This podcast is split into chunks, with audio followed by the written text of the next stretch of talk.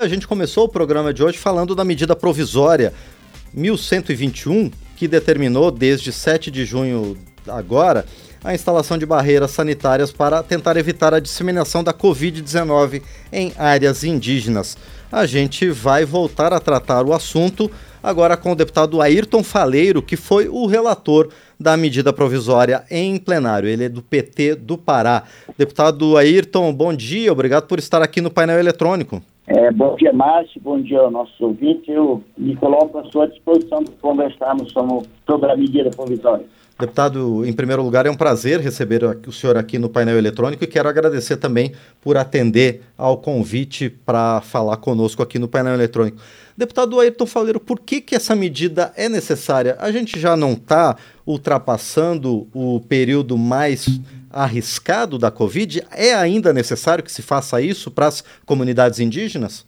Bom, na verdade, essa medida provisória era para ter saído antes, né? Logo no início da pandemia, a Frente Parlamentar Indígena, a PIB, que é a Organização Nacional dos Povos Indígenas, nós, é, nosso mandato, o mandato da deputada Joênia, nós trabalhamos para que essa medida provisória fosse aprovada lá atrás. É, a falta de sensibilidade do conjunto do Congresso foi atrasando, foi atrasando, e foi preciso, inclusive, a gente recorrer ao STF, que determinou que fosse tomado medidas, ou seja, dado, vou chamar aqui, legalidade para as ações necessárias de proteção dos povos indígenas, em especial os povos isolados, mas também uma medida provisória, ou seja, a regulamentação para o pagamento de, dos serviços da Polícia Estadual, dos servidores da, da FUNAI, para a, formarem essas barreiras sanitárias e de proteção aos povos indígenas. Né? Então, acho que ontem foi uma conquista a aprovação, mesmo que tardia, porque ainda não, não zerou em 100% a pandemia, né? A Covid, e tem outras doenças infecciosas, como sarampo ou qualquer outra que possa aparecer, é, hoje já está, digamos, regulamentado, ou seja, tem respaldo legal para a efetivação de, dessas barreiras, né? É, e também para o pagamento do deslocamento de áreas de quem for trabalhar e ficar nessas barreiras. Né?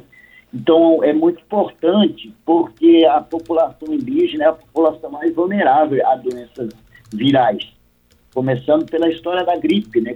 Quantas populações indígenas foram exterminadas quando, digamos assim, usar numa linguagem popular, o homem branco transmitia a gripe, né?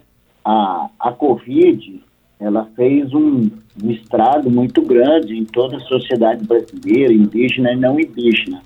Mas nós tivemos situações de, de comunidades indígenas, territórios indígenas, que a Covid levou muitas vidas, né?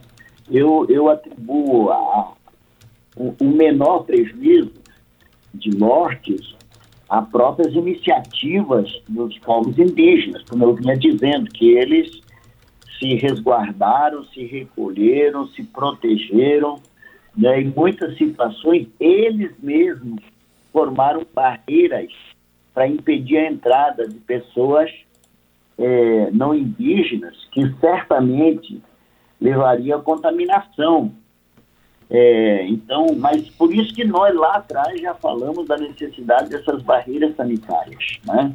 Entende? E claro que essa movimentação, mesmo não tendo ainda a medida provisória aprovada, a lei aprovada, também eles, eles, eles e nós é, fizemos apelos a governadores, a prefeitos, a todo mundo, né? E na busca da, é o governo federal mesmo, né, a FUNAI, na busca da proteção. Por isso que o prejuízo não foi maior. Mas agora o Brasil, com essa medida provisória aprovada, o Brasil está, digamos assim, legalizado, está regulamentada a atuação tanto dos servidores da FUNAI como o, a possibilidade do pagamento digamos, dos policiais estaduais para estar ali dando apoio à FUNAI na, na instalação dessas barreiras sanitárias, né, e de proteção aos povos indígenas. É bom, é bom que a gente fale disso, porque eu, eu lembro que eu apresentei um projeto de lei, inclusive com muitas, muitos conflitos e distorções, né, porque a situação estava tão grave da pandemia que nós até sugerimos às próprias igrejas que é, e aí não estou falando só da igreja evangélica, estou falando as igrejas, Sim. Né, que elas segurassem um pouco as atividades nessas áreas indígenas para não não adentrarem pessoas que não estavam lá desde o começo da pandemia, para não levar a pandemia. Aí veio a acusação de que nós estaríamos contra a atuação das igrejas, nada a ver, nós estaríamos a favor da responsabilidade de não adentrarmos as aldeias indígenas para levar a Covid. Essa era a questão central, né? Entende? E eu acho que essas medidas todas, esse movimento todo da Frente Parlamentar Indígena, das organizações indígenas, as iniciativas que eles tomaram lá nas, nas suas, nos seus territórios, isso ajudou muito a diminuir, digamos, a, a, a contaminação né, e, as mortes. Né? Mas o Brasil se ressentia de termos regulamentado é, a possibilidade da instalação dessas barreiras e, ao mesmo tempo, da, da situação orçamentária e financeira para que isso fosse executado. Então, eu considero a aprovação dessa medida provisória uma vitória, né? mas é bom que se diga. Isso só aconteceu depois de muita luta no parlamento e depois de uma decisão do STF, Supremo Tribunal Federal, que obrigou o Congresso a estabelecer essas regras e estabelecer em lei a, a situação financeira e orçamentária, mas também a regulamentação da instalação das barreiras sanitárias. E, deputado Ayrton Faleiro, outro problema que as comunidades indígenas enfrentaram ao longo da pandemia de Covid-19 foi a falta de apoio logístico na questão é, de insumos, de alimentação, de, de, de proteção, de, de, equipamentos de proteção também é, contra a Covid. Outro fator também que foi motivo de luta das organizações de defesa dos povos indígenas, de mandatos parlamentares aqui na Câmara e de próprias lideranças indígenas. Como é que foi essa questão específica, deputado? Bom, eu não sei, eu vou ser bem sincero a você. Nós tivemos, e eu vou falar em nome da democracia, um governo federal que jogou contra o patrimônio, né? Porque havia uma orientação do não uso de máscara, máscara, da não proteção, da não vacina, é, com mentiras, inclusive, que quem se vacinasse poderia virar jacaré, virava homossexual, virava não sei o quê.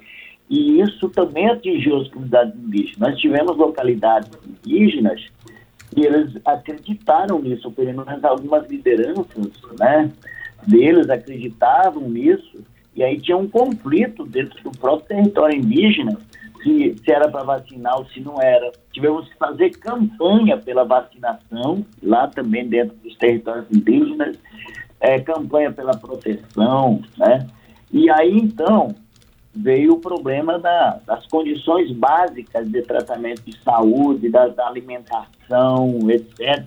E também, graças a Deus, nós, nós tivemos muitas solidariedades, né? De organizações não governamentais que ajudaram é, fazer com que a alimentação chegasse, fazer com que a vacina chegasse, fazer com que é, máscara, álcool, gel chegasse até eles, né? Entende? Então foi uma, uma guerra, um jogo de braço muito grande, né? É, nós trabalhando pela proteção, pela assistência, né? E, e, o, e quem era nessa lógica, né, de que era só uma gripezinha ou então que a pandemia, ou seja, a Covid não tinha, que, não tinha que ter proteção, que não tinha que ter vacina, atrapalharam muito com isso, né? Muito mesmo. Olha, teve momentos assim, né, de conflito dentro dos territórios indígenas é, entre as próprias lideranças, né? Os que, como houve na sociedade brasileira como um todo, isso se reproduziu, se reproduziu lá, né? eu acho sempre isso uma pena, né? Porque, pelo amor de Deus, né? Se nós tivéssemos protegido com antecedência, tivéssemos nos vacinado com antecedência, o prejuízo não seria o mesmo, né? Nem fora das, das, dos territórios indígenas, nem dentro dos territórios indígenas. Graças a Deus estamos virando essa página, né?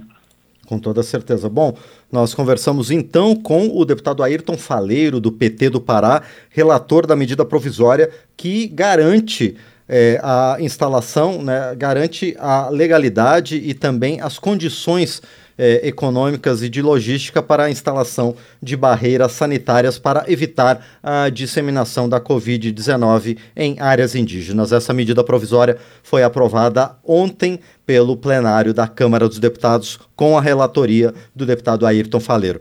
Deputado, então eu agradeço mais uma vez por o senhor se dispor a conversar conosco sobre esse tema aqui no painel eletrônico. Muito obrigado. Obrigado também, sempre à disposição.